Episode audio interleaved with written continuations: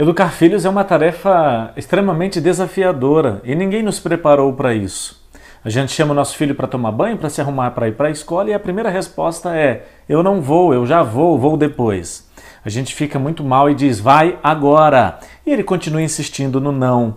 E na terceira tentativa a gente decide fazer uma ameaça. Você diz que se ele não for agora, você vai retirar dele aquilo que ele mais gosta, e você dá um nome para aquilo. Quando você ouviu o não do seu filho, você foi ferido em seu amor próprio, e a única forma que você tinha de se defender era fazendo uma ameaça, retirar dele aquilo que ele mais gosta.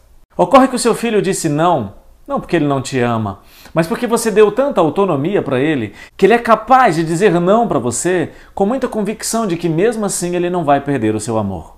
Seu filho diz não porque ele é convicto do amor que você tem por ele. Daqui para frente, quando seu filho disser não para você, você diz: "Uau, você é o cara". Mas vai mesmo assim. Não é preciso fazer uma ameaça.